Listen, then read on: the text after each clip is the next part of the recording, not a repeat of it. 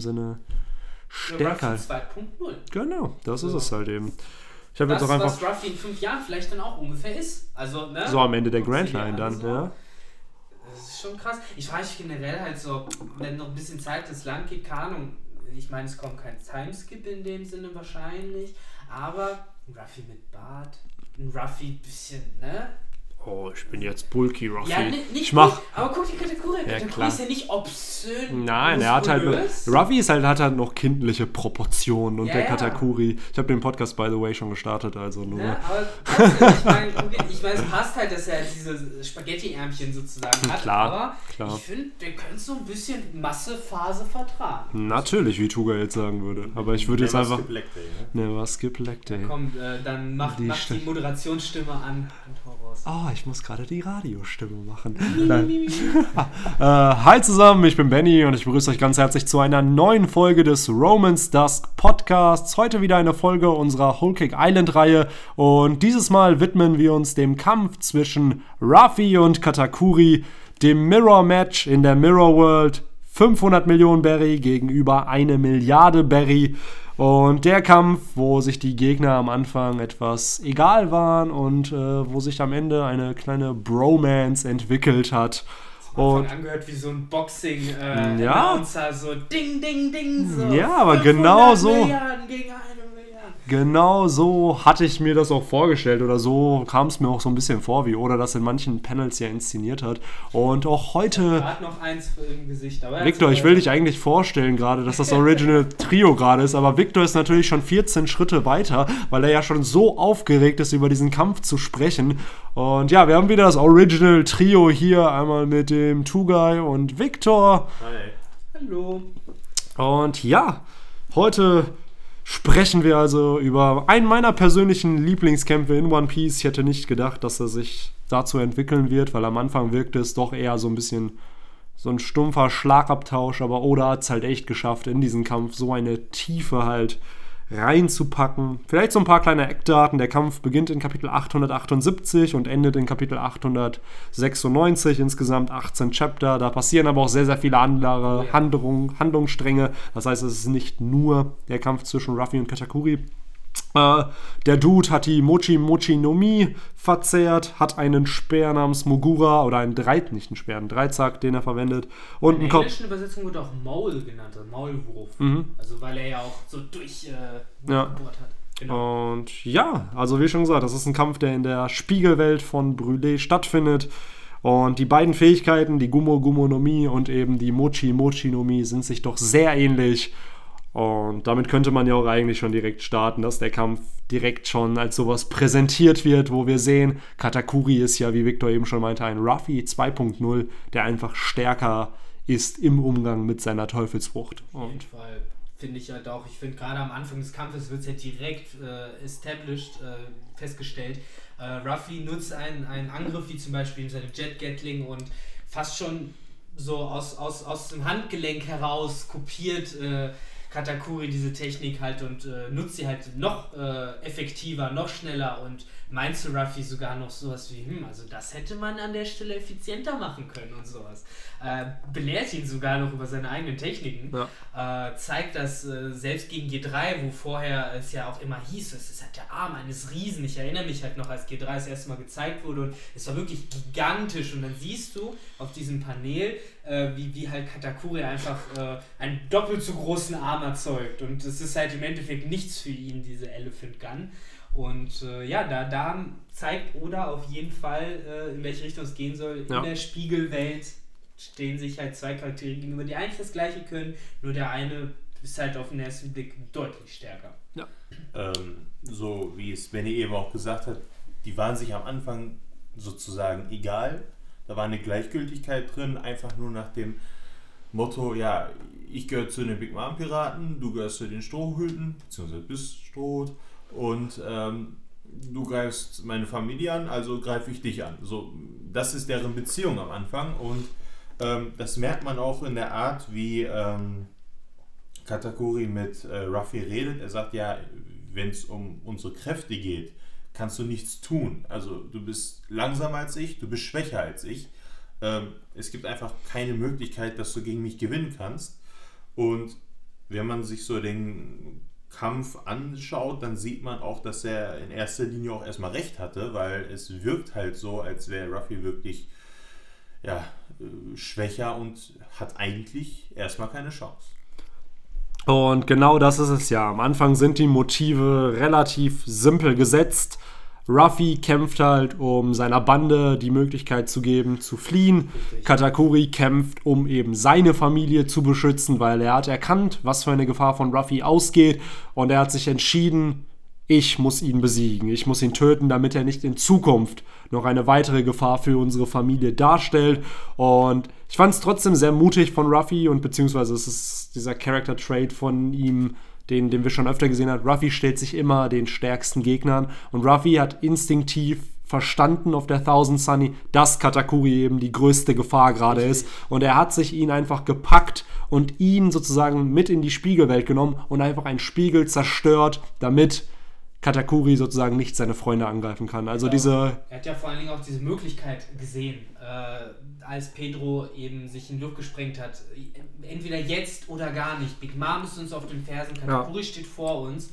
Und äh, ja, Ruffy hat in dem Moment halt gesehen, der einzige Weg, ähnlich wie bei Cracker, der einzige Weg hier noch dran vorbeizukommen, ist sich der Gefahr zu stellen. Genau. Weglaufen geht nicht. Genau. Und da aber auch wirklich zu erkennen, wer der stärkste Gegner ist und diesen dann zu isolieren, indem er halt ihn in der Spiegelwelt mit sich selber einsperrt, finde ich halt schon ein sehr, sehr smarter Move von Ruffy. Gerade wenn man bedenkt, wie, wie tollpatschig und manchmal auch hohl der Dude sein kann, ist Ruffy in solchen Momenten, wenn es gerade auch um, ums Kämpfen geht, auch unfassbar intelligent und er realisiert, was er halt eben tun muss, um seine Nakamas zu beschützen. Richtig, das wurde auch von Jimbe nochmal unterstrichen, äh, der dann äh, als Reaktion darauf, äh, die Strohhüte waren dann auf dem Schiff, waren alle verzweifelt, Ruffy ist weg, Pedro hat die Luft gesprengt, was sollen wir nun tun? Ja. Und Jimbe, der dann auch gemeint hat, nein, Ruffy hat genau richtig gehandelt, Ruffy hat die Situation verstanden, hat äh, die Chance beim Schopfe gepackt und äh, eine einmalige Möglichkeit den Ströten sozusagen überhaupt erst geboten, wie sie da irgendwie noch lebendig rauskommen. Insofern auf jeden Fall Props an Ruffy. Genau. Und so fängt der Kampf halt eben auch an. Es ist ein leichtes an Abtasten. Ruffy probiert halt auch wie im Kampf gegen Cracker schon so erstmal Gear 3 aus, testet seine Elephant Gun, sieht, dass halt Katakuri da gegenwirken kann. Und dann realisiert halt auch Ruffy, dass er halt eben Cracker, äh, nicht Cracker, Katakuri eben nicht treffen kann aufgrund seines Observationshakis. Das ist ja etwas Neues, was wir in diesem Arc kennengelernt haben. Also dieser Blick in die Zukunft, diese Future Sight, die Katakuri ja hat. Und mit der er dann eben sich so verformen kann, dass Angriffe von Ruffy ihn nicht treffen können. Wie halt eben ein Logia-Nutzer sich verformt, um eben Angriffen ja, auszuweichen. Auf jeden Fall, das fand ich auch äh, generell ziemlich spannend an Katakuri, eben diese besondere Art von Teufelsfrucht, der, Ruffy halt äh, mit der Ruffy konfrontiert worden ist. Äh, es mutet ja fast schon so an, als wäre es im Endeffekt die gleiche Art wie Ruffys, also er besteht aus dem Material, äh, das genau. äh, aus seinem Material, aber ähm, Ruffy kann es halt nicht erschaffen. Zusätzlich kann äh, Katakuri es auch noch erschaffen, so wie Mr. Free oder Magellan oder sogar auch Cracker, andere Charaktere, die halt eine bestimmte Substanz zur Verfügung gestellt bekommen. Äh, insofern ist äh, Katakuri fast schon so das Beste aus allen Welten sozusagen, was Teufelsfrüchte angeht. Er kann es erschaffen, er kann sich darin verwandeln, er kann immer noch sein Armament-Haki damit benutzen äh, das macht ihn halt äh, zu, ja, mit einem der äh, gefährlichsten Gegner, gegen die Ruffy bisher gekämpft hat. Wenn nicht sogar der gefährlichste Eigentlich. Gegner, gegen den er ein One-on-One -on -One hatte. Jetzt kann man halt argumentieren, der Flamingo war halt nochmal fucking Psychopath und definitiv unzurechnungsfähiger und wo ist da mehr Gefahr, aber klar, an klar. sich hast du recht, äh, Katakuri würde wahrscheinlich auch mit Flamingo den Boden aufwischen, sind wir uns mal ehrlich. Es, es, geht halt hier wieder um die Motivation, wie wir gesagt haben. Ja. Den Katakuri jetzt ein auf, ich gehe jetzt los und äh, mische mal überall mit, dann wäre der bei weitem, würde ich sagen, gefährlicher als ein Doflamingo. Ja. Ähm, wodurch Doflamingo nicht schwächer wird, es ist einfach nur, dass Katakuri viel stärker ist. Ja. Ähm, im, der Kampf fängt ja ganz interessant an ähm, und ich dachte erst so, ja, Katakuri kopiert einfach Ruffy und der hat nicht irgendwie eine eigene Teufelsfrucht, sondern der klaut oder kopiert einfach nur die Früchte oder die Fähigkeiten der anderen. Ähm, es ist einfach nur aber dann, wenn man so ein bisschen sich den Kampf anguckt und äh, Katakuri mehr und besser versteht, merkt man eigentlich, dass Katakuris und Ruffys Teufelsfrüchte sich halt sehr ähneln, so wie es Victor eigentlich eben auch ähm, gesagt hat. Und als Ruffy seine Elephant Gun abfeuert, merkt man eigentlich, dass ähm, das von den Größenverhältnissen, ähm, was dann ja so eine Art Äquivalent zur Stärke ist, ähm, zu sehen ist, wie viel stärker Katakuris Elephant Gun ist, die er einfach nur mal sieht, wie sie Ruffy macht und er sie einfach mal kurz an kopiert. Und ähm, dann sieht man auch, ja, dass eigentlich äh, Ruffys äh, Kampf gegen Katakuri so ein bisschen ins, ins Sinnlose reingeht, zumindest an diesem Punkt des Kampfes. Ja, das ist halt auch der Punkt. Also am Anfang wie in vielen Kämpfen auch, soll einfach gezeigt werden, wie aussichtslos die Situation eigentlich für Ruffy ist. Gerade am Anfang des Kampfes hat Ruffy sich eben nicht nur auf Katakuri zu konzentrieren, sondern eben auch, dass halt seine Nakamas auf der Thousand Sunny eben nicht von den Leuten in der Mirror World angegriffen werden. Richtig. Wir sehen das am Anfang auch, dass Ruffy halt noch mit Nami kommuniziert und ihr befiehlt, dass sie alle Spiegel auf der Thousand Sunny zerstören soll, damit halt keiner durch die Fähigkeit von Brûlé eben auf die Sunny kommt. Und das heißt, Ruffy hat am Anfang gar keinen klaren Kopf, um nur gegen Katakuri zu kämpfen, sondern es gibt so viele Gefahren, die in diesem Moment einfach sind. Und man, ich, ich finde es bewundernswert, dass Ruffy halt echt äh, nicht überfordert ist von dieser Situation. Klar, er hat Katakuri im Nacken, gleichzeitig muss er an eine ganz andere Situation noch denken, um seine Freunde zu retten. Und es gibt einen Moment, den ich echt interessant finde, wo Ruffy halt eben eine Scherbe ist, damit eben Katakuri nicht sieht, wie er mit seinen Freunden geredet hat, dass er diese Scherbe sieht. Und diese zerkaut er dann in seinem Mund. Und man sieht halt, wie Blut aus seinem Mund kommt. Und soweit ist halt Ruffy bereit zu gehen, um halt seine Freunde zu beschützen. Und der hat ja dann sogar noch am Ende als letzte Geste, äh, obwohl er Schmerz äh, überfüllt war, hat er ja nochmal, meiner Meinung nach, ein sehr bizarres Gesicht gemacht, ja. was mich damals leicht verstört hat sogar. Aber ich glaube, es soll ja im Endeffekt ein Alles wird gut Gesicht sein, genau. das der Nami nochmal zeigt. Ähm, nichtsdestotrotz muss ich sagen, gerade in diesem Moment des Kampfes, wo gefühlt irgendwie äh, eins nach dem anderen passiert, die Strohhüte immer tiefer und tiefer äh, in die Probleme geraten, ähm, und vor allen Dingen auch am Ende von Kapitel 880 war es tatsächlich, wo man dann schließlich sieht, wie eine riesige Welle über den Strohhüten ist, während Ruffy halt total am Ende gegen Dogtooth ist und äh, ja, gefühlt irgendwie es keinen Ausweg gibt, Feuerpfeile, die auf die Sunny herabprasseln, Ruffy, der sich irgendwie um tausend Sachen Sorgen machen muss. Und äh, ich finde, da wird sehr gut diese, diese, Verzweifl diese Verzweiflung, die Ströte in dem Moment haben. So heißt ja auch äh, das Kapitel, ne? No Way Out. Also ja, ja, genau. Man, man, man, man, kriegt es sozusagen schon auf dem Silbertablett äh, präsentiert, ja. Äh, auf ja. mehreren Ebenen. Und ich finde es einfach krass zu sehen, dass äh, unsere Boys halt da nicht aufgeben. Ne? Also äh, Jinbei fällt ein, dieser Riesenwelle darauf zu reiten und der, wegzukommen. Der. Und, äh, Unfassbar war das. Mega cool. Und äh, Ruffy fängt halt an, irgendwie sich eine Strategie zu überlegen, wie er schafft, gegen ähm, Kategorie klarzukommen. Ja, ne? da, da, wird halt dieses Vertrauen zwischen Ströd mal wieder einfach unterstrichen. Ja, so, du hast genau. halt Ruffy, der sagt, alles wird gut und Nami weist darauf hin, alles wird gut, fängt an, die Spiegel kaputt zu machen, obwohl Ruffy dann nicht mehr einfach auf die Sunny zurückkommt. Genau, das ist es halt. Und gleichzeitig weiß Ruffy, dass eben die Strohhüte rauskommen. Und das ist, ach, kein Problem. Äh, ich habe dich ja eigentlich fast unterbrochen. Ähm, das ist halt der Punkt. Ruffy versucht halt eine Strategie zu entwickeln, um gegen Katakuri zu kämpfen Gleichzeitig zeigt uns aber auch Katakuri immer mehr, was er drauf hat. Also diese kleinen Imitationen der Elephant Gun, das war halt eher auch nur so ein, so ein kleines Gimmick von ihm. Das war ja nicht mal wirklich irgendwas richtig Großes, was er drauf hat. Denn er zeigt uns zum einen seinen äh, Dreizack Mogura, mit dem er halt diesen Mochi Thrust macht. Das heißt, genau wie Cracker seinen Pretzel, also sein Schwert dreht und dadurch so einen Angriff startet, macht das Katakuri auch. Er dreht halt diesen Dreizack und kreiert einfach ein Loch in dieser Spiegelwelt. Er kann natürlich noch ein bisschen mehr Kraft aufbauen, dadurch, dass sein Arm, der halt verformbar ist, genau. sich halt auch eindreht, ähnlich wie bei Ruffys äh, Gum-Gum-Sniper, die er, ich meine, es ist die Sniper, wo er auch seinen ganzen Arm Genau. dreht, um halt noch mehr Kraft zu entfesseln, wenn er dann zuschlägt. Und das meine ich halt. Und nachdem dann diese Wand getroffen wird, implodiert sie dann nochmal. Also so, das, dieser, dieser Druck, der von diesem Angriff kommt, geht in dieser Wand noch weiter und diese ganze Wand zerstört sich sozusagen. Und Es erinnert so ein bisschen an den Deathwing von Ivankov, nur, nur etwas ja, genauer. nur ein bisschen genauer. Und gleichzeitig denkt man dann so, ah, okay, das reicht ja schon, wenn er das kann. Und dann präsentiert uns Katakuri auf einmal sein Awakening auch noch, Oh ja. indem er halt sein Flowing Mochi aktiviert. Und das ist interessant, weil er platziert seine Hände auf den Gegenstand, den er oder auf die Oberfläche, die er halt transformieren möchte, in sein, in seine Ja, ja, sein Material. in sein Material in dem Sinne. Und selbst Ruffy ist halt verwundert, weil er sagt, ey, das ist ja dasselbe, was Doflamingo auch gemacht hat. Und Katakuri antwortet dann einfach ganz, äh, ganz simpel und ganz Natürlich stumpf. Und natürlich kann ich das auch. Wo kämen wir denn sonst hin? Und dann auch interessant, das, was viele Gegner halt eben machen in Kämpfen, sie lassen ihre Gegner immer ein Power-Up durchführen. Das ist der Klassiker Der Klassiker, Ball. ne? es ist der Klassiker und Ruffy will Gear 4 aktivieren, beißt sich in den Arm, pumpt den Muscle Balloon schon auf und Katakuri sagt sich nur so, hm, Gear 4,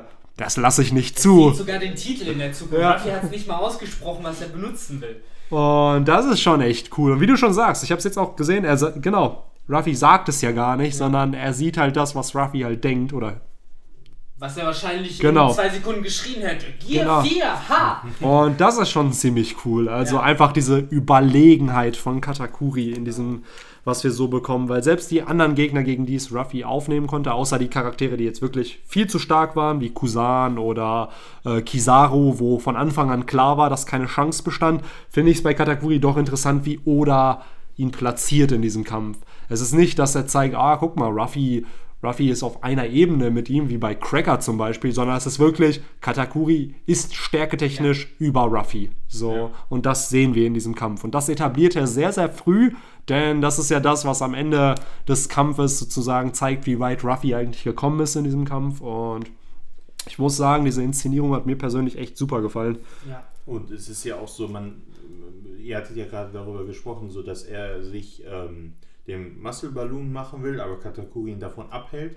Und er sagt auch, warum sollte ich einfach ruhig hier sitzen, abwarten und zugucken, bis wenn ich schon weiß, dass du dich power-upen willst. Also, Ja. Und dann sagt er, und das finde ich einer der wirklich besten Stellen in diesem ganzen Arc und Chapter und, und was auch immer. Ähm, er sagt, ey, Strohhut Ruffy, ich sag dir das jetzt. Ich unterschätze dich nicht. Habe ich von Anfang an nicht. Ja, ne? also das ist, äh, das ist etwas, was selten passiert, dass die Leute ihn nicht unterschätzen. Normalerweise eben, weil er so kindlich aussieht, weil er eigentlich unbekannt ist. Also er wird ja eigentlich dadurch bekannt, dass er als Unbekannter reinkommt, Richtig. Alles aufmischt und Sachen sch- schafft, die man für unmöglich gehalten hat. Und dadurch erlangt er ähm, in sehr kurzer Zeit viel Aufsehen. Die ganzen anderen großen Piraten haben das über viele, viele Jahre, über ihr ganzes Leben ähm, zusammen sich addiert, was sie da äh, geschafft haben. Ruffy macht das in sehr kurzer Zeit. Ja. Aber es unterscheidet sich trotzdem so ein bisschen davon, wie Cracker zum Beispiel mit Ruffy umgegangen ist, der ihn ja doch etwas unterschätzt hat. Nee, er hat es ja auch gesagt. Äh, Ne? Katakuri ja überhaupt nicht und für mich gibt das so ein bisschen diesen Eindruck von, okay Sturhut, so, äh, die, die äh, Schonzeit ist jetzt vorbei, so, alle Gegner vor, dir, vor mir haben dich unterschätzt, die waren überheblich, die, die äh, dachten, sie wären die äh, Kings im Haus, aber ich nicht, so, ich weiß zwar, dass ich stärker bin, aber ich unterschätze sie einfach trotzdem nicht. Das erinnert mich so daran, wie Benny mir erzählt hat, wie er damals in Smart die äh, Kampfsolo durchgemacht hat und dann auch immer gemeint hat, streng nach Vorschrift Doppelteam bis zum geht nicht mehr benutzen. äh, so ähnlich macht Katakuri das Und auch. dann machst du es einmal nicht und wirst von einem Hornbohrer getroffen, der nur eine 1,2 1%, 1,25%ige Chance hätte, dich zu treffen und dann stirbst du. So. Und Benny Ja. spielt kein Lotto, Jungs. Die Das ist echt, äh, das ist echt schon krank. Und ich finde es auch interessant, also ähm, als, als äh, Katakuri den, den, das Power-Up von Ruffy verhindert hat und als er dann aus Katakuris Sicht den Kampf beenden will, man würde sagen, ja, der macht das jetzt, weil Ruffy zu stark wird oder weil, weiß ich nicht, aus irgendwelchen anderen Gründen.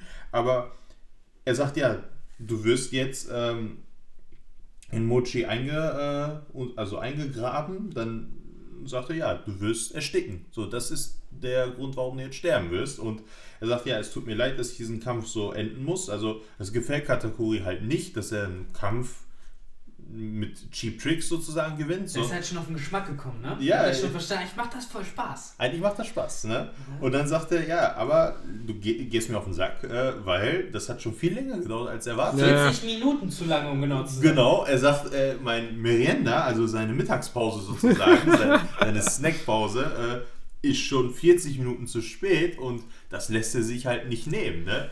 Bester und, Mann. Und, und, Das ist dann dieser kleine Moment, wo er, sie, wo, wo er ihn dann doch etwas Doch unterschätzt, ne? genau. So, wo er sich denkt, nee, da kommt er nicht raus, jetzt kann ich äh, ja, mich auf die faule Haut legen und, und Donuts futtern. Und genau das ist der Punkt. Er hat unterschätzt, wie viel Ruffy essen kann. Ja. Denn dieser frisst sich durch dieses Mochi eben raus. Und das sagte er, das hatte Victor eben mal in dem Cracker-Podcast, den wir äh, heute auch aufgenommen haben, gesagt. Das ist ein Geheimnis. Ähm, sagte er das halt, ja, ich muss mich hier durch alles hier durchessen. Und Seid ihr für eine Crew? was ist das für eine Crew, gegen die Ruffy kämpfen muss, wo sein, seine Fresssucht sozusagen eigentlich sein, sein größtes Asset ist. Und er frisst sich halt gegen durch das Mochi, fragt sich, wo Katakuri ist, weil der ist auf einmal verschwunden. Der hat sich halt ein Haus aus Mochi gebaut.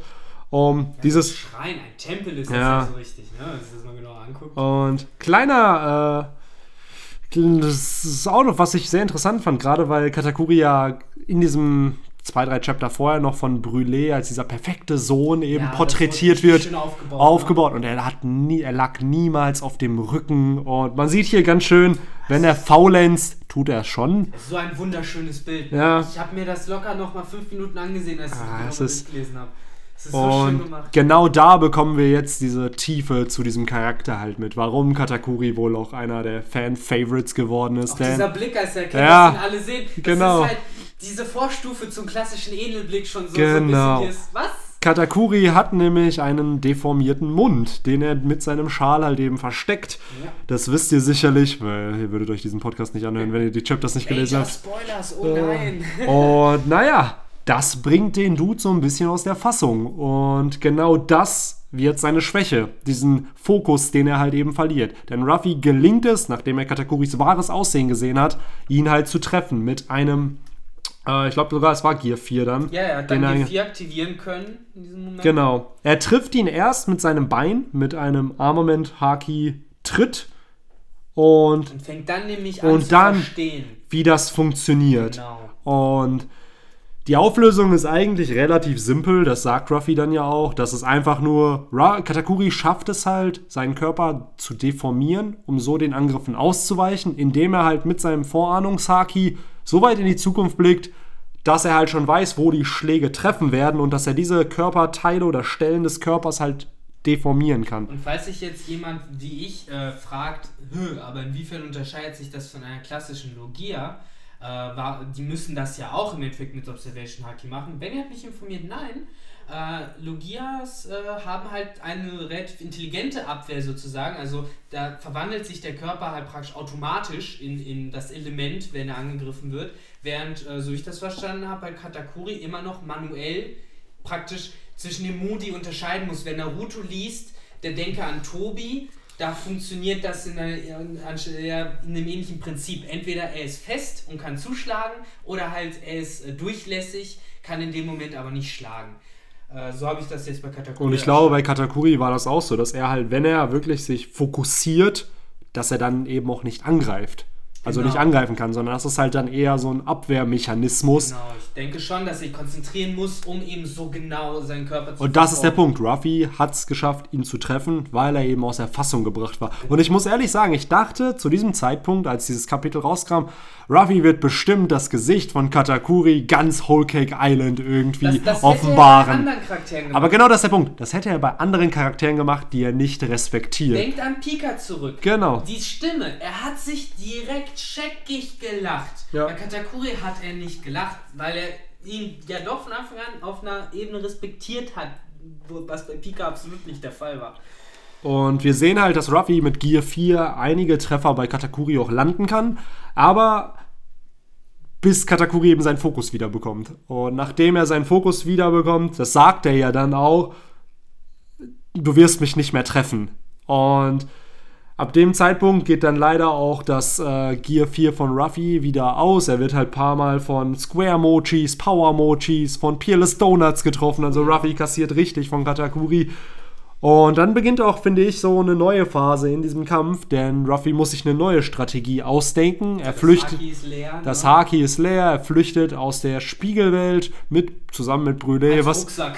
das ist das Coole als Rucksack und dieses eine Panel, wo er, Brü wo er nicht weiß, wie er jetzt flüchten kann und dann sieht er Brûlé und er freut sich wie so ein Kind, was zum ersten Mal, keine Ahnung, Pokémon zockt oder It's ne. Branch. Ja. It's Brûlé, not Branch. Das ist so schön, das ganze Kapitel heißt glaube ich sogar It's Brûlé, weil er immer ihren Namen vergisst. Und ziemlich, ziemlich cool. Äh, und dadurch halt Ruffy halt diese Möglichkeit, sich auszudenken, wie er halt jetzt, also er hat einen gewissen Zeitrahmen, wo er halt drüber nachdenken kann, wie er halt äh, Katakuri besiegen kann. Um nochmal auch klarzustellen, dieser Kampf beginnt ja wahrscheinlich so gegen 14 Uhr und endet gegen 1 Uhr nachts. Das heißt, es sind auch wie bei Cracker elf Stunden, die hier gekämpft werden.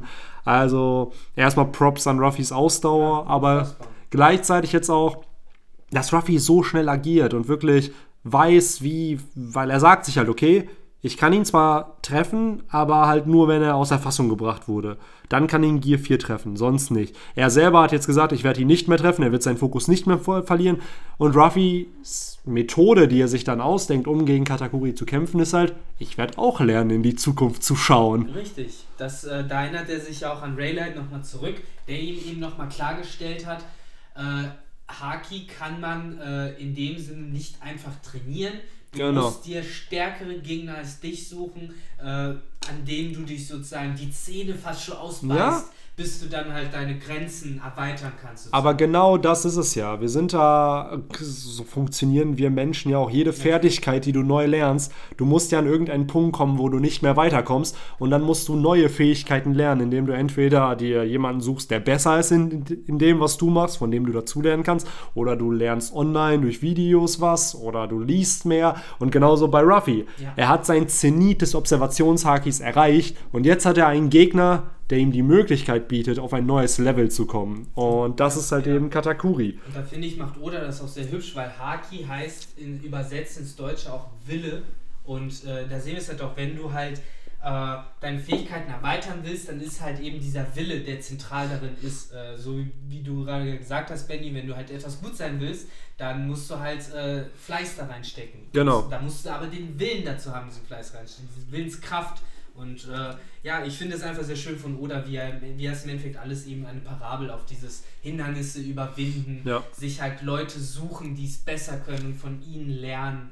Äh, ich glaube, da ist halt auch viel äh, persönliche Emotion von Oda vielleicht auch drin. Ja. Er hat bestimmt auch Personen, zu denen er halt aufblickt, von denen er Ja, und natürlich auch, auch natürlich Oda in der Manga-Industrie. Wenn man bedenkt, der Dude hat mit 17 angefangen, Mangas zu zeichnen, mit 22 ist One Piece gestartet. Der, der Und war jünger als wir jetzt. Als ja, angefangen als er angefangen hat, als die ersten Chapter halt von One Piece entstanden sind. Und wenn man bedenkt, wie weit das gekommen ist und selbst so ein Oda hat wahrscheinlich niemals damit gerechnet, dass das so eine Popularität erlangt und dass sich auch sein Artstyle mit der Zeit so weiterentwickelt. Und das ist es halt. Und das finde ich halt so cool, weil ich habe immer das Gefühl, gerade wenn ich Ruffy so sehe und lese, dass ich immer das Gefühl habe, Oda redet mit einem. Es ist halt immer, dass man merkt so, Oda gibt nie auf und Oda pusht sich immer ans Limit. Der Dude hatte litt mehrere Male an Burnout, war wirklich im Krankenhaus. Er sollte eine Pause machen und er zeichnet im Krankenhaus weiter und hat so viel Story aufgebaut, genau wie Ruffy, der halt nie aufgibt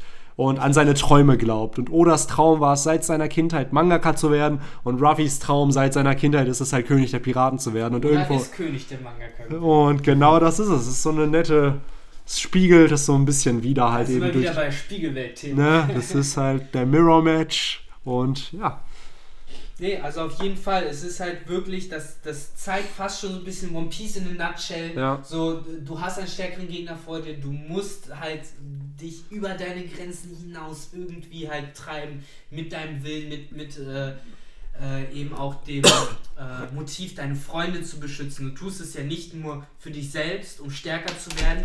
Ruffy ist kein Son Goku, der im Nein. Endeffekt kämpft um äh, des Spaßes willen, der halt ein Freezer sich halt aufpumpen lässt äh, im Endkampf, obwohl der Planet gleich versinkt, einfach nur weil er Kampfeslust verspürt. Und das ist es halt bei Ruffy. Und da kommen wir jetzt natürlich zur vierten, zur letzten Hälfte des Kampfes. Ruffy verspürt erst wirklich Vorletzte. gegen. Ist das die Ja, bisher er lernt halt in die Zukunft zu blicken und Ach so. danach kommt Snake Man. Und ich finde, Ja, Snake Man ist noch die letzte Phase sozusagen. Mit, äh, ich wollte einfach nur sagen, am Ende des Kampfes Ja. merkt man am meisten, dass dann auch dieser Kampfeswille erst wirklich äh, äh, zum Haupt, äh, zur Hauptfeder Ja. des Kampfes wird. Weil vorher war es der Wille, eben seine Leute, seine Freunde zu beschützen. Später, wo er schon fast versteht, äh, wo er sich vielleicht auch erinnert, die kommen schon klar, da geht es ihm darum, Spaß Genau. zu haben. Und genau das ist dieser Punkt, finde ich, wo du am Anfang einfach Katakuri, also Ruffy kehrt dann in die Spiegelwelt zurück und Katakuri sagt zwar immer was, aber er meint was anderes. So, er, er macht sich über Ruffy und seine Fähigkeiten halt lustig, aber gleichzeitig in seinen Gedanken merkt er, oh shit, Er wird immer besser. er wird immer besser und er schafft es halt, die Zukunft für kurze Zeit zu sehen. Und das ist halt schon eine Fähigkeit, die nicht einfach von heute auf morgen entsteht, sondern dass er in so kurzer Zeit so schnell gelernt hat, diese Fähigkeit sich anzueignen. Mehr, da, das sind so die ersten Momente, wo Katakuri anfängt, Ruffy zu respektieren. Und Ja, man hat es ganz kurz, man hat es auch gerade gemerkt, als Flambe ihn verlangsamt hat und äh, Katakuri sich danach halt ja fast schon enttäuscht gegeben hat. Ich Ja. dachte, dass du mittlerweile äh, solche Moves durchschauen kannst. Also er das, hat genau. schon, ist schon davon ausgegangen, dass die paar Stunden gereicht haben und wahrscheinlich haben sie es auch. Es hat, war ja Genau. Flambes äh, Genau. Pfeil. Es ist ja auch dasselbe Chapter, wo er dann halt äh, immer in seinen Gedanken damit spielt, okay, Ruffy äh, lernt wohl in die Zukunft zu gucken und Katakuri ist sichtlich angetan davon, weil er hätte nicht damit gerechnet, dass sein Gegner diese Fähigkeit lernt.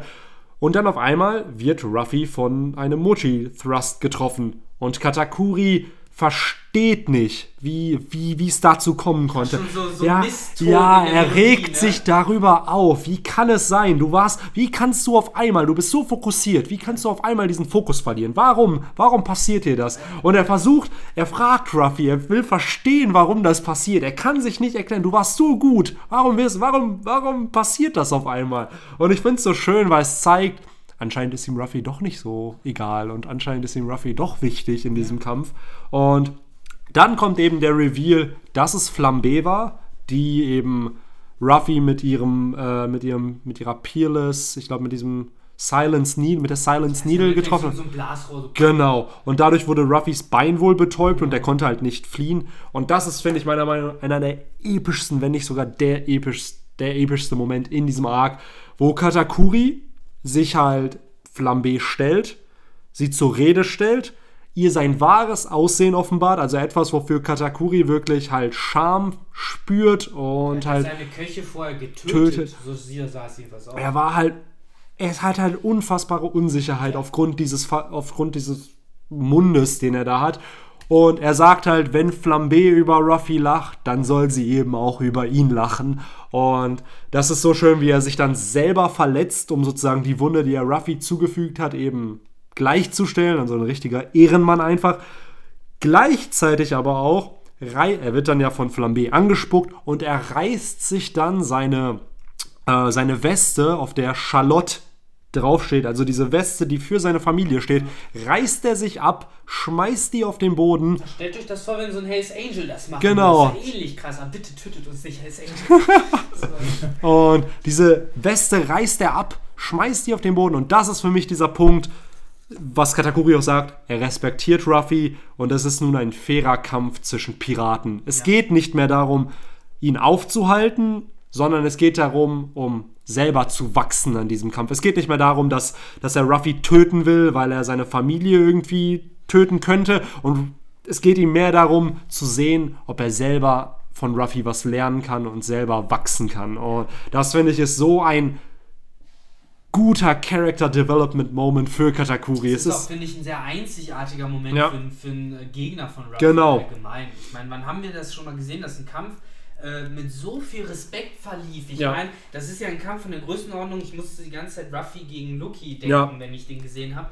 Und äh, selbst da hattest du nicht diesen Grad an Respekt zwischen den beiden Kontrahenten. Das ist wirklich der erste Kampf, wo du das Gefühl hast, da kämpfen mal zwei Leute und die verstehen sich. Ja. Dieses fast schon kitschige, wo, wo, wo es in Mangas oft heißt, so, wir verstehen uns durch unsere Fäuste Ja. und äh, wir, wir merken, wie das, äh, die Resonance of Fists und solche Geschichten. Aber doch, da nehme ich das Oda wirklich ab. Ich Ja. nehme es diesen beiden Charakteren ab, die sind sich näher gekommen. Es ist einfach auch sehr schön konstruiert von ihm. Darüber diskutieren wir ja immer wieder, dass Ja, es nicht einfach nur stumpf, ja, es ist nicht einfach Faust gegen Faust, sondern jeder hat Werte, jeder hat Motivation, warum er kämpft und Oda baut erst diese Motivationen auf Ja. und dann lässt er Charaktere gegeneinander kämpfen. Wir haben nämlich, bevor dieser Kampf anfängt, haben wir 18 Kapitel, in denen wir Katakuri sehen oder zumindest 12 oder 13, weil da der Flashback von Big Mom noch drin ist. Aber wir sehen halt Katakuri, was für eine Art von Mensch er ist.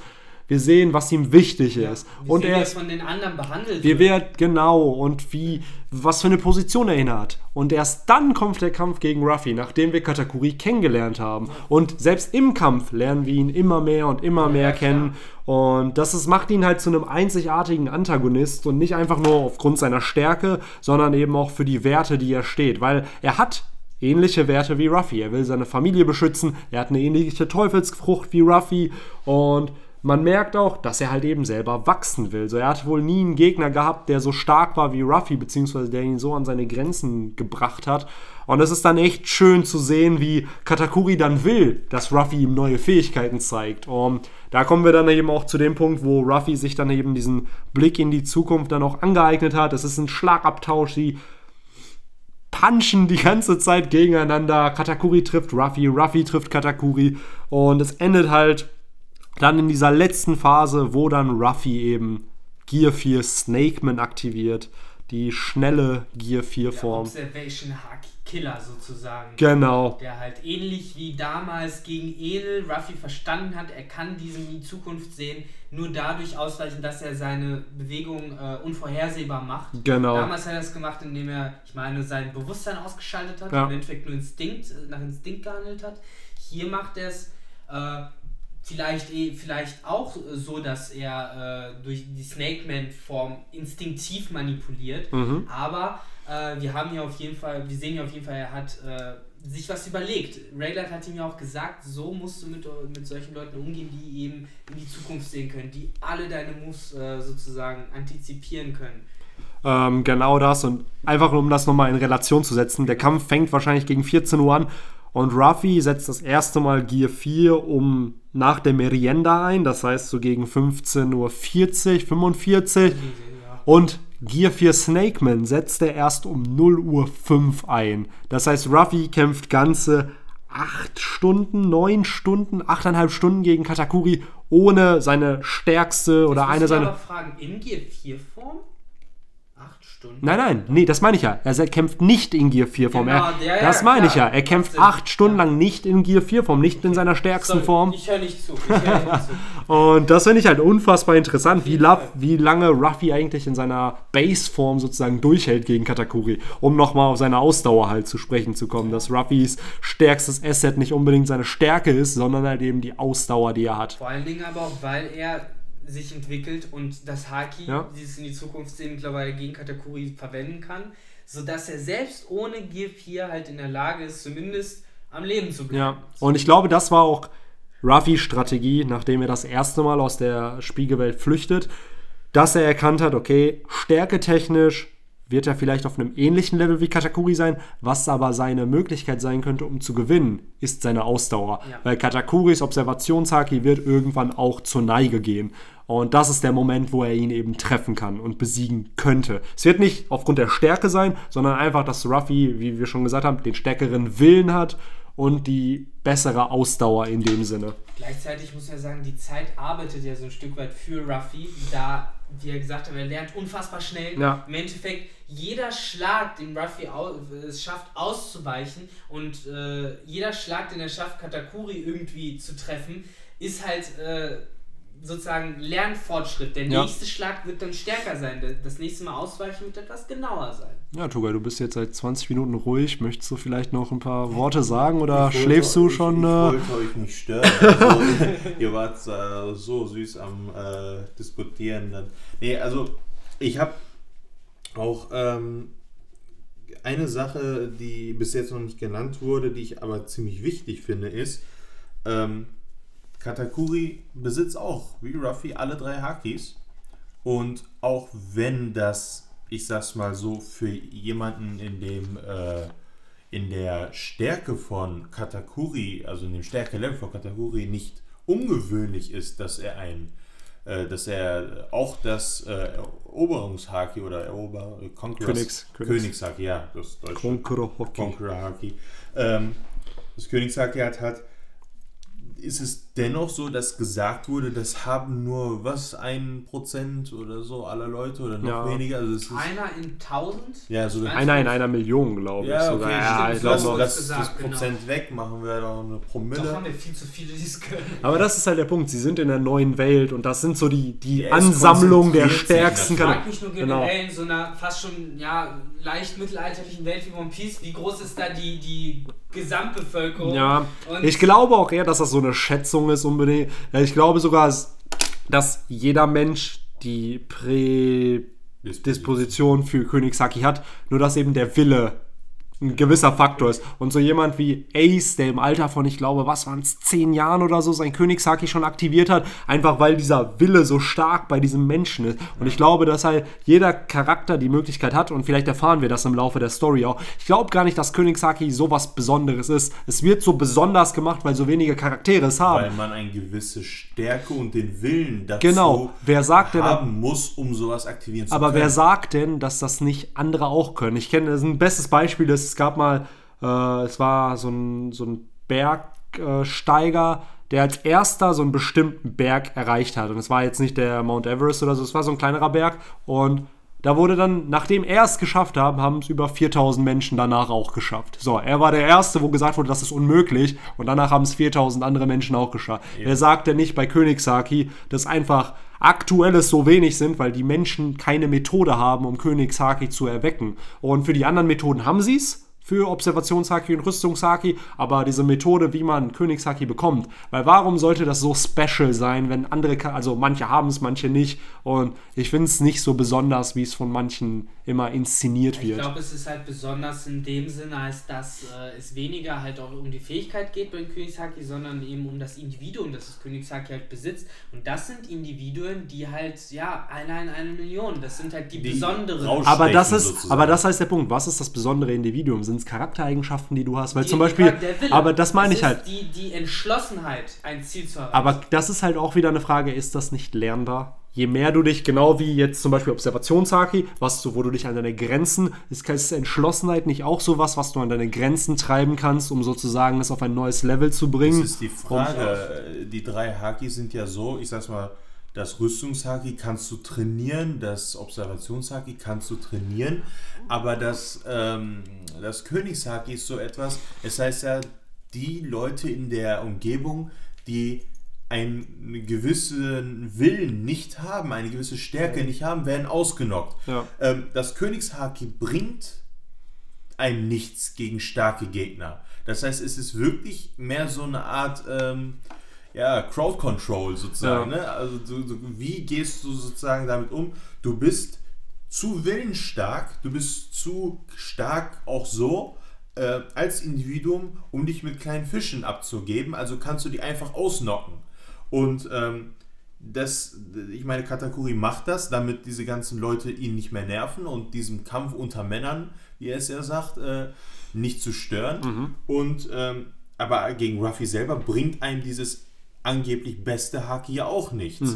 Und äh, das beste Haki von Katakuri ist ja offensichtlich sein ein anderes Haki, äh, den Namen schon wieder. andere. Das, das andere, ich, ich bin müde langsam, es ist ganz schön spät. Ähm, Observationshaki. Und äh, daran sieht man, es ist ein besonderes Haki, ja. Und ich gehe auch ähm, mit Benny äh, mit der Annahme, dass man sich das erlernen oder antrainieren kann, wenn man diesen Willen besitzt. Ähm, Und die richtige Methode wahrscheinlich hat. ja, bestimmt. Äh, Aber es ist, glaube ich, nicht äh, das stärkste Haki damit. Aber ja, ich finde, also ich find, das klingt fast schon wie äh, nach einem Ja, extra, ja, wo es, natürlich. Äh, oh, Haki, die Origins geht. Äh, Leute, Sa Sand fällt durch die Sanduhr. Wollen wir ganz kurz nochmal auf das doch sehr ähm, kontroverse Ende eingehen, dieses Mhm. ganzen Kampfes. Also es ist ja auf jeden Fall, wir sehen Snake Man, wir sehen coole neue Fähigkeiten. Katakuri ist voll begeistert davon. Er schaut halt auch voll. Ich weiß auch, Ruffy aktiviert es und Katakuri Ja. neigt seinen Kopf zur Seite einfach nur und fragt sich so, hm. Und dann kassiert er schon den ersten Schlag. Und dann finde ich, wird der Kampf immer mehr und mehr zu einer Art Prügelei. Ja. Einfach nur zu so, zu so einer Schlägerei in Ja. irgendeiner Bar. So, gerade finde ich am Ende von dem Kapitel, äh, siehst du das, wo dann das Dice Mochi auf die King Cobra nochmal treffen soll. Ja. Da, da schreien sie einfach nur rum. Katakuri, ohne wirklich auf seine Deckung auch zu achten, Ja. schwingt einfach weit aus mit dem Mochi. Und es endet halt in einem ja, großen Clash, bei dem man erstmal auch gar nicht Aber weiß. sei ehrlich, das ist geil. Das, Das ist schon ist- ziemlich genial. Und viele hatten es ja damals schon vermutet. Und ich bin immer noch der Meinung, für mich ist das auf einem stärketechnischen Level ein Unentschieden. Das ist kein klarer Sieg für Ruffy. Wenn man sich den Klar. ganzen Kampf anschaut und sieht, wie viel Ruffy eigentlich kassiert, kann mir keiner sagen, dass Ruffy hier stärketechnisch überlegen ist. Nein. Klar, am Ende ist Ruffy der, der steht, aber beide werden ausgenockt. Und da gibt es eine Uhrzeit. Es ist nämlich kurz 20 vor 1 werden beide ausgenockt. Sind beide K.O. Und erst sechs Minuten später stehen beide wieder auf. Für mich ist ab diesem Zeitpunkt um 0 Uhr 40 ist der Kampf für mich vorbei. So, und das, was danach kommt, ist dieser Willenskampf dann noch, wo dann Katakuri Ruffy fragt, Das ist- kommst du, da sagst du's. genau, Es ist komm, genau, es ist der Willen, kommst du noch mal wieder, um Big Mom zu besiegen? Und Ruffy sagt, ja, natürlich, ich werde der König der Piraten. Und dann landet Katakuri, beziehungsweise spuckt nochmal Blut und landet dann auf seinem Rücken. So dieser symbolische Sieg. Ruffy hat Katakuri besiegt. So, der hat den Willen von ihm durchbrochen. Und äh, da muss also so cool ich Katakuri halt finde, aber warum ist dieser Sieg dann nur symbolisch? Äh, wenn doch eindeutig, also ich meine, ich verstehe dein Argument, dass äh, der Moment, in dem sich beide halt ausnocken und beide umfallen, dass das in dem Sinne das Ende der, der physischen Disziplin Genau, der physischen Disziplin. Aber ähnlich wie halt in dem Biathlon oder sowas, geht's halt weiter. Natürlich, Es gibt nicht nur Ruffy, Kämpfe, es nein, Schießen. natürlich. Ruffy hat, wenn man so ist, den Kampf gewonnen, aber nicht wie andere Kämpfe aufgrund seiner Stärke, sondern aufgrund seiner Ausdauer und seines Willens. Jetzt das könnte ist es. man halt argumentieren, dass die Kämpfe bei One Piece prinzipiell nicht durch Stärke, Nein. sondern durch Entschlossenheit gewonnen werden. Natürlich, aber es ist am Ende die King Kong Gun, die Doflamingo auf den Boden Ja, aber die katapultiert King hat. Kong Gun war halt aufgeladen mit, Natürlich, mit absolutem ja. Haki. Ne? Aber eben auch in dem Sinne Stärke. Nee, also und er hat ihn halt, er, er hat ihn halt, genau, es ist dieses, dieser Symbol. Und hier war es wirklich so, Oda wird doch nicht umsonst beide zur selben Zeit K.O. gehen lassen, wenn er uns damit nicht sagen will, irgendwas sagen will. Und für mich heißt das, Ruffy, du hast es in diesem Kampf geschafft, auf dasselbe Stärke-Level Das zu kommen sagen, wie Katakuri. wichtig. Das ist halt das, was du geschafft hast und das ist schon massiv Props Ich glaube, an das dich. ist auch noch viel wichtiger, als äh, wer jetzt genau gewonnen hat. Genau. Auch für Oda, als er es gezeigt hat, ich glaube, das war es, was er ausdrücken wollte, nämlich, guckt es euch an, sie fallen jetzt gleichzeitig um. Ruffy hat es geschafft, Genau. auf das gleiche Niveau physisch, körperlich zu kommen.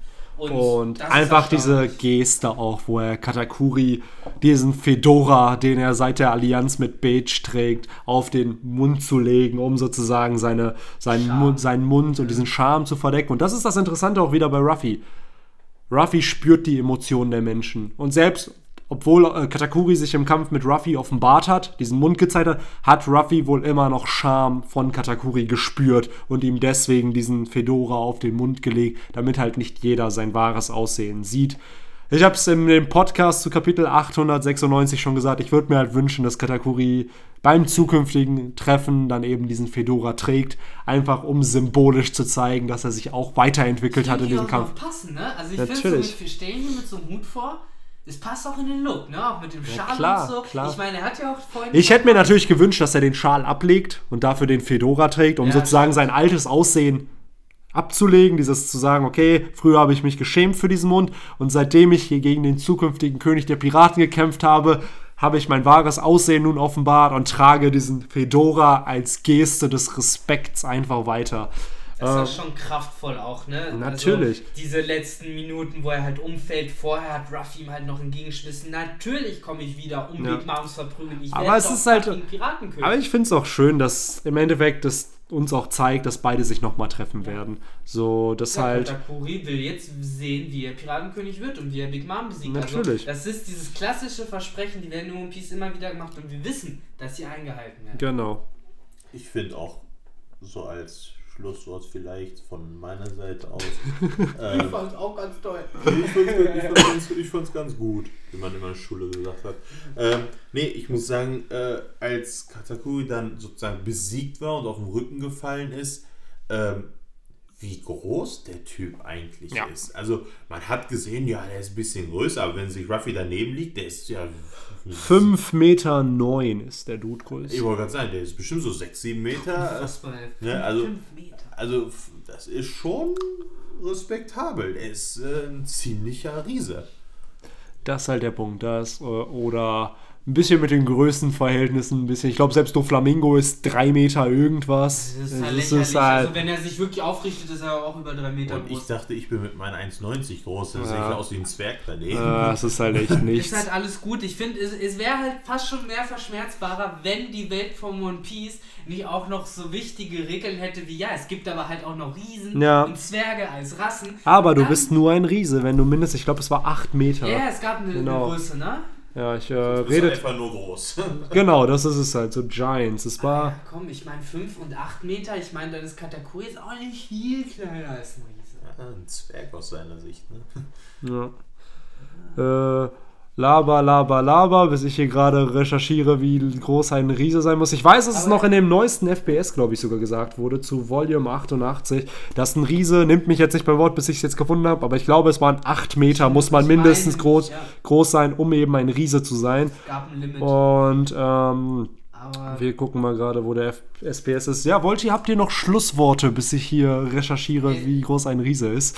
es ist fast äh, schon enttäuschend, aber ich habe tatsächlich echt, glaube ich, alles gesagt, was ich sagen wollte. Ich fand es unfassbar gut. Ich habe gesagt, dass wie- wie gegen der Kampf gegen Loki ist. Ach so, wenn man schon darüber redet, was äh, an was für Kämpfe es mich erinnert. Ich bin da fast schon ein bisschen der Einzige. Ich hype diesen Kampf auf ein bisschen mehr als äh, andere, habe ich das Gefühl. Äh, Im Kampf gegen Crocodile. So, da finde Krokodil. Crocodile. Ähm, ich mochte diesen Kampf sehr. Ich finde, das war der erste Kampf, in dem Ruffy. Äh, Sorry, ich muss mich korrigieren. Äh, der kleinste Riese ist 12 Meter mindestens groß. Also man muss mindestens 12 Meter groß sein. Und wenn du 11,99 bist, dann äh, ja, bist du kein Riese. okay, da hat sich Oda aber echt doch viel Spielraum noch gelassen, Ja. um überdimensionale Charaktere Weil, nämlich, das war's, die Größe von 8 Meter. Big Mom ist 8,80 Meter groß. Ei. Und sie ist halt eben, sie ist größer als Whitebeard, aber sie ist kein Riese. Er ist praktisch Und- ein sehr kleiner Riese sozusagen, ne? Also so von den Verhältnissen wird es. Und das ist halt so, 12 Meter sind dann halt dann nochmal bei Big Mom 3,20 Meter, die sie hätte haben müssen, um halt als Giant klassifiziert zu werden. Ja, um ganz kurz meinen Punkt noch Ja, sorry, dass ich dich unterbrochen habe. Alles gut. Ich wusste ja, auf was ich mich einließ, als ich das anfing und wusste, dass du am Recherchieren bist.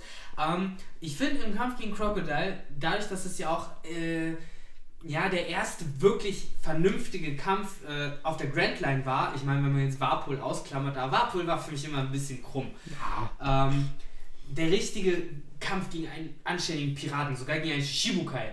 Äh, da wurden Ruffy, finde ich, zuerst äh, auch auf Grenzen aufgezeigt und es wurde ihm vor allen Dingen vermittelt, du kannst deine Kräfte trainieren, du kannst deine, deine, deine Mastery über deine Teufelsfrüchte verfeinern. Crocodile hat da einen Punkt draus gemacht, aber der Erste, der gesagt Ja. hat, hier, guck dir an, was du tun kannst, wenn du trainierst, wenn du zwei, drei Jahre unterwegs bist. Dann hast du im zweiten Schritt, viel, viel später, Don Flamingo, der dann das Awakening tatsächlich durchzieht, Ruffy nochmal zeigt, guck, was du tun kannst, das ist die neue Welt. Und jetzt hast du Katakuri Ja. fast schon als sein Sensei, Ja. der ihm dann nochmal zeigt, hier, schau genau hin. So Und das ist der Punkt. Crocodile ist der erste Charakter, noch damals im Impel Down, der das Awakening erwähnt. Ja. Damals noch ist, ist es in einem Nebensatz gesagt, wie bei oder manche Dinge, die dann geforeshadowed werden. Und da war es dann interessant, okay, was ist Awakening? Und jetzt sehen wir, boah, der Dude hat es eigentlich richtig drauf gehabt. Und der hatte eigentlich, ich stelle mir Crocodile immer so als so, einen, so ein verkorkster Ruffy vor, der auch so so idealistisch war und Träume hatte und dann hat die Grand Line ihn halt einfach zerstört und dann wurde er zu dem, der er geworden ist. Und ich habe andere Conspiracy Theories zu Crocodile, aber Ah, auch das für einen späteren Podcast. genau. Ganz viel Tinfoil, so viel haben wir gerade nicht definitiv äh, leider nicht da. Aber wirklich. nein, er ist nicht Ruffys Mutter. Das will Nein. vorweg sagen. Nicht, dass ihr, daran glaubt. Nee, aber es ist halt, ich finde auch Crocodile sehr interessant und der hat viele Sachen so für spätere Story-Elemente ge geebnet, indem er halt Sachen schon vorher mal erwähnt hat Eben. und wie du schon sagst. Und ich glaube auch, das, was du meinst mit dem Sensei-Moment zwischen Ruffy und Katakuri, ich glaube, dass Ruffy in einem zukünftigen Moment, wo es um sein eigenes Awakening geht, dass er sich an den Kampf mit Katakuri zurückerinnern wird, um dann zu sehen, okay, der Dude hatte eine ähnliche Teufelsfrucht wie ich, wie hat er sein Awakening ausgelöst und dass Ruffy dadurch vielleicht seine Methode findet, wie er sein eigenes Awakening startet. Es zeigt auch vor allen Dingen, wie es ungefähr aussehen könnte. Genau. Man hat sich ja ganz oft immer gefragt, ey, funktioniert das denn mit dem Gummi? Ist das dann auch Ah, ich kann's mir formbar? Das Aber ja, ist es, glaube ich. Ich glaube, das wird so ein gewaltiges Trampolin dann, dass einfach alles Genau. wie so ein Trampolin Und so wird. ein Gummiknüppel, Genau, und dass er dann kann. wie Bellarmé einfach wie so ein, wie so ein Flummi einfach überall rumfliegt und dass keiner ihn treffen kann. Aber bevor wir jetzt damit anfangen, äh, das werden wir in einem zukünftigen Podcast mal besprechen, äh, was so Awakenings sein könnten von Ruffys Teufelsfrucht. Habt ihr denn noch irgendwie abschließende Worte? Ähm, eins habe ich mir jetzt gerade eingefallen. One more thing von Tugai. Äh, nee, gar nicht so. Es ist Wir sollten das als Rubrik einführen. Einfach schon vorher planen und dann so, und jetzt kommt One More Thing. von Victor. Ja. So der kleine Ähm. Werbebreak. Sebastian, warte. Äh, das ist jetzt nicht irgendwie ein neues Thema oder so, sondern einfach nur ein Motto für Katakuri wäre ja Omae wa mo shinderu, weil er weiß bereits, dass du verloren hast. also, dass du gestorben bist. Das hat er ja schon längst gesehen. Und äh, damit ähm, gebe ich an Victor weiter. Ja, so ist das klassische Teleporting behind your back. Nothing personal. äh, ja, aber nee, wie gesagt, also ich muss sagen, super Kampf. Ähm, eigentlich der beste Kampf der Staffel. Für mich eigentlich wirklich auch. Ich bin mir nicht sicher, ob der gegen Doflamingo cooler für mich war, aber gehört auf jeden Fall zu den zwei bisher herausragendsten Kämpfen Ja. seit dem Timeskip. Man hat wirklich zum ersten Mal. Das ist das, auf was man gewartet hat. Ohne Scheiß. Ja. Leute. Als wir damals noch der Zeitsprung angefangen hat, als wir Marineford gesehen haben, haben wir die ganze Zeit gedacht, boah, irgendwann wenn Ruffy da auch mitmischt. Das wollen wir sehen. Und ich finde gerade in diesem Kampf gegen Katakuri haben wir das gesehen. Und deswegen unglaublich. Ja, ich finde es genauso. Ist mein persönlicher Favoritenkampf geworden nach diesem Arc. Am Anfang dachte ich noch so, ja, okay, interessanter Kampf. Ja. Aber dass Oda es immer wieder schafft, seinen Antagonisten so viele, ja, so viel Persönlichkeit zu In geben. wenigen Kapiteln. In wenigen Ka. Kapi Kategorien ist in Kapitel 860 eingeführt worden und wir, der Kampf endet 36 Kapitel später. Und es ist schon unfassbar viel Persönlichkeit, die diesem Charakter gegeben wird. Und wie Victor schon sagt, man muss bedenken, Katakuri ist das zweitstärkste Mitglied der Big Mom Piratenbande. Und das ist also ein, auf einem Level wie ein, Ma vielleicht eventuell wie ein Marco, wie ein Ben Beckman, Ja. wie die stärkste Calamity von Kaido. Wahrscheinlich ist es nämlich nicht. Genau. Und das ist halt schon, das spricht schon für Bände. Und dass Ruffy es geschafft hat, sich auf ein Stärkelevel wie diesen, wie dieser Charakter halt anzu, Ja. anzu, ja, nicht anzueignen, aber so an, Zu passen. anzupassen, genau, ist halt schon sehr, sehr interessant. Mir persönlich hat es unfassbar gut gefallen. Ich freue mich schon darauf, wenn wir Katakuri wiedersehen. Und ich frage mich, in was für einer Rolle er dann sein wird, weil ich mir nicht vorstellen kann, dass er eben nochmal ein Antagonist von Ruffy wird. Nee, Und-. Und das ist halt genau das so mein abschließendes Wort. Hat noch jemand ein One More Thing? Nein. Dann würde ich sagen, äh, das war's mit dem heutigen Podcast. Wir wollten den eigentlich ein bisschen kürzer machen. Jetzt ist er doch etwas länger, geworden? ähm, 58 Minuten. Alter. Und ja, deswegen würde ich sagen, äh, ich hoffe, der Podcast hat euch gefallen. Sagt mir eure Meinung zu dem Kampf. Hat er euch auch so gefallen wie uns? Und dann würde ich sagen, bis zum nächsten Podcast, bis zum nächsten Podcast der Whole Cake Island Reihe. Und dann würde ich sagen, take care. Ciao. Tschüss.